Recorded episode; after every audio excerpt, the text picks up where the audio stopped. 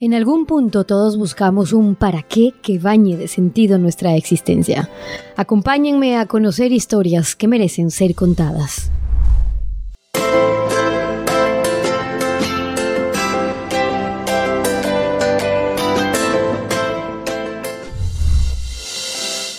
Saludos y bienvenidos. Hoy tengo el gusto de presentarles a María Vallejo. Eh, ya van a ver por qué su historia deslumbra. Ella ha escrito obras como Un mensajero en la noche, que ha sido, por cierto, reeditada más de 27 veces, eh, publicada en Francia, en Estados Unidos, en Portugal. Tuvo María experiencias que le cambiaron eh, la vida, encuentros con Dios, no, no físicos, del alma, aun cuando, digamos, María no era muy religiosa, no era creyente, ni siquiera tenía mayor conocimiento del tema, pero en sus letras se ve cómo ha sido un proceso que empieza publicando su primera novela, como El patio de los silencios. Eh, hizo estudios de teología, María, en Harvard, eh, un posgrado en estudios eh, bíblicos. Ya ha estado dando conferencias alrededor del mundo compartiendo ese saber o esa fe. María, bienvenida. Qué Hola. que nos acompañes. Estoy encantada de estar aquí contigo, Estefania. Gracias a ti por acompañarnos. Hoy quiero hablar de tu libro Mujeres de Luz para, para este espacio, porque te metiste a una biblioteca en, Harvard a estudiar la vida específicamente de ocho mujeres que siempre te habían apasionado desde chiquita, pero llegas a tus 55 años a meterte a estudiar la Biblia, pero no solamente eso, sino que eh, haces un año en liderazgo en Harvard con tu esposo. Y digo, resuena aquí decir, a tus 55 años meterte a estudiar a Harvard, eh, ¿para qué? ¿Qué es lo que buscas? bueno, tenía 53, porque fue ya en el 2017, como va pasando el tiempo, ya casi tres años, pues fue una casualidad, un regalo de Dios grandísimo que mi marido tenía mucha ilusión de hacer este posgrado, se llama fellowship, realmente es una especie de medio posgrado, es una mezcla entre posgrado, máster, no se sabe muy bien. Y eh, claro, a esa edad los candidatos tienen que entrevistar también a las esposas, porque es muy duro para ellos aceptar un candidato y que luego la esposa le diga que por favor no la deje detrás. ¿no? Entonces, cuando le entrevistaron a mi esposo y le aceptaron, me tuvieron que entrevistar a mí también. Y la sorpresa enorme para toda la familia fue que me ofrecieron a mí también un puesto, ¿no? Y dije, pues voy para allá directa. Y ahí aproveché para estudiar, como tú dices, estudios bíblicos, estudié Antiguo Testamento, Nuevo Testamento, Cristianismo Primitivo y además tiré muchas horas de la biblioteca para investigar a estas mujeres que has mencionado porque desde pequeñita me tenían fascinada. Y, pregunto esto, sobre todo para esas muchas mujeres que nos están viendo ahora y, y hay como decirles, nunca es tarde, además porque no es tarde a los 50 años, pero digo, nunca es tarde para empezar además cumpliendo ciertos sueños, ciertas metas, un propósito, un anhelo quizás que tenías desde niña. Hablar de la vida de estas ocho mujeres. La reina sabia que enamoró a Salomón, Cleopatra, que era la reina de Egipto, habla de María Magdalena, de Lucrecia Borgia, la princesa que fue más calumniada, Matahari, una bailarina que por cierto acabó fusilada, eh, una coleccionista de arte y, María Callas, una cantante de ópera. Sí. ¿Por qué estas mujeres? Pues mira, porque desde pequeñita en, en mi casa se mamaba la literatura, la música, las artes. Mi padre todo el tiempo oía ópera, pero cuando digo oía ópera es que retumbaba la casa de la ópera, ¿no? Era, parecía que nuestra casa era la ópera. Y él admiraba mucho a María Calas y, él conoció a María Calas. Tuve esa suerte de tener un amigo común y la conoció y bueno, nos contaba muchas cosas de ella. Entonces he sido una niña como desde pequeñita muy de museos. Eh, tenía un tío que se llamaba Fernando Zoel, que era un gran pintor de pintura abstracta, con lo cual he sido una niña que desde pequeñita ha tragado, me ha alimentado, y mamado del arte, de la literatura, de la música. Y estas mujeres entraban en mi oído y en mi cabeza y me tenían totalmente asombrada. Entonces, cuando fui a Harvard, en la biblioteca dije, voy a investigarlas, a ver qué tienen. Y había cantidad de artículos, había cantidad de historias. Y de ahí salió el libro. O sea, a la vez que estudié Biblia, investigué a estas mujeres, de ahí, de ahí arrancó el libro Mujeres de Luz. En este espacio eh, dedicamos eh, sobre todo a trabajar en temas de mujeres para compartir historias, porque finalmente es la, la, manera en que las mujeres podemos compartir nuestras frustraciones, nuestras penas, pero también nuestros éxitos. Muchas de estas mujeres, yo diría, María, que tienen algo en común cuando las revisaba, no, no todas, pero algunas de ellas fueron calumniadas. Eh, ¿Tú te identificas? ¿Sientes que en algunas épocas de tu vida, eh, por tu historia y para quienes no conocen la historia de María, María eh, es una mujer que tiene en un punto de su vida un punto de conversión con Dios, un encuentro con Dios. Ella dice, mis ojos no lo vieron, vio mi alma, pero a raíz de eso, ¿tú crees que vinieron épocas también duras, épocas de calumnias? Sí, claro, yo soy una mujer muy calumniada a raíz de mi conversión, porque hoy en día hablar de Dios, de Cristo, de la fe, pues es tirarte piedras a ti misma, ¿no? Pero a mí no me da miedo, Dios me dio esa fortaleza y sigo dando testimonio de conversión, sigo dando testimonio de fe, y quien me quiera oír está bienvenido, porque yo quiero dar cariño a todo el mundo, yo ofrezco, mi casa está abierta para dar cariño a todo el mundo, el que lo quiera recibir fenomenal y el que no, pues, pues nada, ¿no? Eh, en cuanto a este libro, eh, que si me identifico, pues me identifico un poquito con cada una, porque son mujeres muy completas, yo no lo soy, pero sí tengo a lo mejor una característica de cada una. Por ejemplo, en María Calas, pues todo lo que me gusta el mundo de la música, de la ópera, ¿no? Me fascinó su vida, una mujer que era eh, una luchadora, que era obesa, y luego cómo acabó siendo bellísima, delgadita, enamoró al hombre más poderoso de las islas griegas, que luego acabó casándose, abandonándola por Jacqueline Kennedy. Son, son, historias de amor fascinantes, ¿no? Matahari, yo, yo desde pequeña oía la historia de Matahari, había películas de Matahari, pero nadie me contaba la historia. Cuando me enteré de toda la historia de Matahari fue en Harvard, encontrando todos los artículos sobre ella. Pero de todos los personajes de los que he escrito, quizá las dos, las dos mujeres que más me, me sorprendieron fueron María Magdalena, obviamente por mi fe, yo me siento un poquito, bastante María Magdalena, siempre una mujer que falló a Dios hasta que tuvo el encuentro con Él y ya se convirtió totalmente y se enamoró de Él, como yo, enamorada de Dios. Y luego la otra, la reina de Saba, porque la reina de Saba es un personaje que enamora al rey más inteligente y más sabio, que es el rey Salomón, y que nadie me había contado nunca nada sobre ella. ¿no? Fascinantes estas mujeres. Pero en el caso de María Magdalena, dentro de toda su historia, pues también tenemos... Em, una parte de calumnia en, relación a, su vida o lo que se ha dicho en relación a ella. Pregunto esto porque es importante conocer desde mujeres que han experimentado eso. Eh, esta herida que, queda es una herida casi de muerte, ¿no? Porque se pueden retirar las palabras, pero el sufrimiento ya hizo el daño, ya quedó ahí.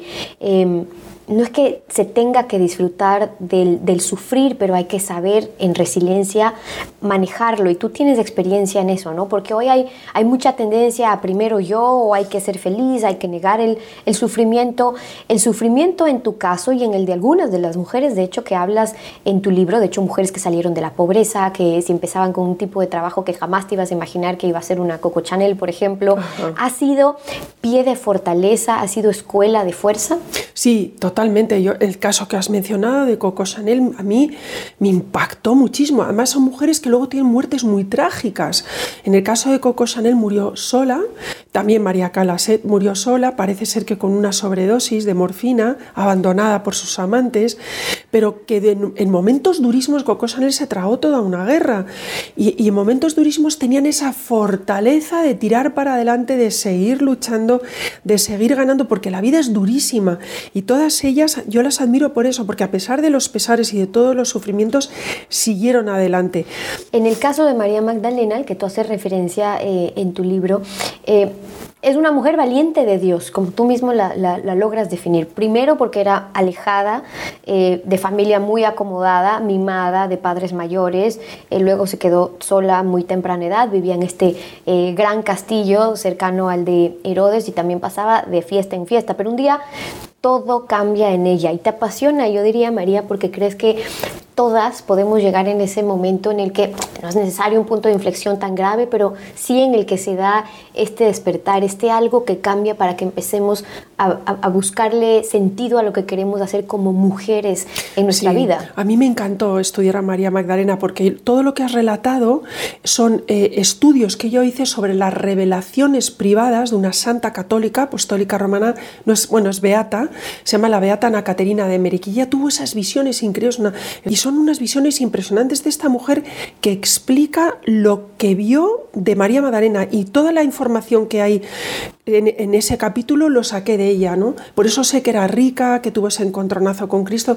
Y era una mujer como tantas mujeres hay hoy en día, eh, muy aturdida, muy confundida, muy alejada por el dinero, por las joyas, por los amantes, por los novios. Era una mujer que tenía muchísimos amantes romanos. De ahí la leyenda luego de que era prostituta. María Magdalena no era prostituta. Pues de esos detalles hay que estudiarlos. Pero hablemos también de esa mujer como Coco Chanel que empieza de la nada, ¿no? Una mujer que pudo vivir en un eh, orfanato, no tener, no tener sentido de, pertenencia y capaz luego de redibujar eh, su historia. ¿Quieres contar, eh, entrando también en la vida de ella, que así es quizás la vida de muchas de las mujeres que nos están viendo ahora, creyéndose que están sentadas en la nada, pero tienen todo en realidad para arrancar? Sí, eh, Coco Chanel es otro ejemplazo de vida porque, como tú dices, salió de un orfanato, de la mayor de las pobrezas. Lo que pasa es que tenía el don de, del diseño, del diseño. Ella cambió el mundo de la moda, ¿no? Hay otras personas que lo tienen mucho más fácil, como tú acabas de decir, que tienen padres buenos, que les pagan estudios. La vida es muy dura eh, y bueno, y el caso de Coco Chanel es para quitarse el sombrero, no para ponérselo, para quitárselo. Vi una de tus conferencias, eh, María, em, que diste de hecho eh, en Uruguay. Eh, era unos años después eh, de la conversión. Tú contabas abiertamente tu historia, las veces en las que María sintió esa, esa presencia de Dios, su voz, la historia de hecho de la, de la Eucaristía, mm. eh, del cielo, tu viaje a, a Medjugorje en, en, Bosnia. estuve, por cierto, hace poco tiempo allí también, pero conmueve escuchar estas historias de tanta gente, porque de hecho en Medjugorje lo que ves es de eso, a mucha gente que está ahí caminando y caminando con fe, la que cada uno profese, sin duda, pero mientras por un lado tenemos eso, por otro vemos a, muchas almas que todavía están eh, en búsqueda, de alguna manera. ¿Qué les dices tú a esas almas? Bueno, les, les, digo que no paren de buscar, que Dios está ahí, que les está llamando. En, en mi caso, eh, yo lo encontré en mi yugore, como tú has dicho, ¿no? Ese encuentro con Dios cara a cara que, que me tumbó para siempre. Dios está para todo el mundo, incluso para los mayores peligros que hay en las peores cárceles del mundo. Yo desde aquí quiero decir a todas las personas que hayan cometido errores muy graves, muy graves en la vida, que la primera persona que entró en el cielo directo fue un ladrón. Y eso no lo puede olvidar nadie. Entonces, nadie en el peor de los casos puede pensar que se va a perder. Tiene que, pegar un grito a Dios. A veces a Dios hay que gritarle, decir, Señor, ¿dónde estás? Que no te veo. Y el Señor vendrá, vendrá en su ayuda. Por eso que no lo olviden. El primero que entró en el cielo, nada más morir Cristo en la cruz, fue un ladrón. María, tú dices que, que tu cáncer son tus, tus pecados. Em, pero que tu quimioterapia ha sido la, Santa Eucaristía, eso es algo que ha, funcionado en, tu vida, em, y dedicaste tu último libro, eh, que por cierto te pareció el más difícil de escribir, quiero preguntar por qué, a la Eucaristía y lo, y lo dices como un anticipo del cielo donde podemos encontrar consuelo. Finalmente hay muchas almas, muchas mujeres que están buscando eso, consuelo. Pues sí, eh, Stephanie, la Eucaristía es algo sobrenatural, es Dios en la tierra. Hay millones de personas que no lo creen. Yo lo creo. No lo he visto, no he visto a Dios en un trozo de pan, pero lo he sentido.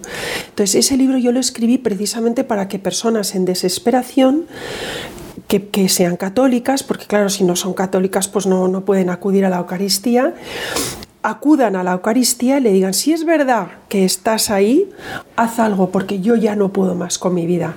Y el Señor va a actuar porque el Señor está vivo ahí. Otra cosa es que no lo podemos ver con los sentidos porque, como repito, es sobrenatural. Yo creo que la Eucaristía es lo que va a salvar al mundo. Los países que están retirando la Eucaristía están en perdición. Creo que la clave no son los sacerdotes, no, los sacerdotes son seres humanos como tú, como yo y pueden errar, pero Cristo no, no comete errores entonces, hay que intentar encontrarla a través de la Eucaristía porque la Eucaristía es el ancla a la que nos podemos agarrar para tirar para adelante en todo, en esta vida y por supuesto para entrar en la otra. Y le pregunto a María sobre la Eucaristía porque ella y por eso quería que ustedes conozcan la historia, porque ha dedicado 20 años de su vida prácticamente a difundir un mensaje sobre el valor de la Eucaristía para quienes son católicos o viven una fe, o quienes son católicas viven una fe eh, católica, sobre lo que han sido las experiencias de María en todas las conferencias que da alrededor del mundo. También escribiste, María, entre el cielo y, la tierra, historias del purgatorio, em, abordar verdades de fe, eh, todo parte de un proceso de estudio para, para, escribir distintos ensayos en los que tú has trabajado. Em, y entrevistando en uno de ellos a renombrados exorcistas del Vaticano. ¿Cómo fue ese proceso? Oh, pues otro regalo de Dios. Yo era una ignorante y lo sigo siendo, pero soy muy curiosa, soy muy curiosa y me sorprende todo lo del mundo sobrenatural católico. Como mi fe es fuerte, quiero saber y como quiero saber, quiero investigar. Y este sacerdote que ya ha un santito que se llama el padre Gabriel, Gabriel Amorth, era el exorcista más importante que había en Roma, era el de el Vaticano, era el exorcista que estaba en la zona del Vaticano. Y resulta que me llamó un, amigo mío, es un compañero, es un periodista como tú, y me dijo, mira, está aquí en España, ha venido a darnos una entrevista, pero tiene mañana el día libre, ¿quieres ocuparte de él? Estos regalos yo, yo los llamo diosidades, no casualidades. Dije, sí. Y entonces me pasé el día entero con el padre Amor aburriéndole a preguntas, me contó cosas impresionantes que guardé como un tesoro y las he reflejado en ese libro para contar a todos los lectores que lo quieran leer las verdades de fe. Este señor ha vivido cara a cara con el demonio, que se dice pronto, nadie quiere hacer ese trabajo, y son cosas verdaderamente alucinantes lo que contaba. Déjame cerrar este espacio, María. Eh, pidiéndote un mensaje para las miles de mujeres que nos están viendo ahora y te ven y dicen, qué lindo es ver una mujer de fe. Puedo no compartir la fe, puedo no compartir la religión, pero hay algo que la llena de amor, de fe, de ilusión. Y ver una mujer eh, ilusionada con la vida. Eh, tampoco es fácil. ¿Qué les dices tú a esas eh, miles de mujeres que te ven ahora? Pues a estas mujeres preciosas, las digo que todas y cada una de ellas están hechas a imagen de Dios, que las ha hecho perfectas independientemente de cómo ellas se vean delante de un espejo, que por favor eh, piensen que son únicas a ojos de Dios, que Dios está enamorado de cada una de ellas, que corran hacia ellas, hacia Dios, perdón, especialmente cuando tienen problemas con los hijos, con el esposo, con la vida, con el trabajo, que no están solas, que Dios está con ellas, siempre. María, es un gusto compartir contigo y conocer tu historia. Igualmente, Estefania, ha sido un placer. Gracias por este tiempo y con ustedes, hasta una próxima oportunidad.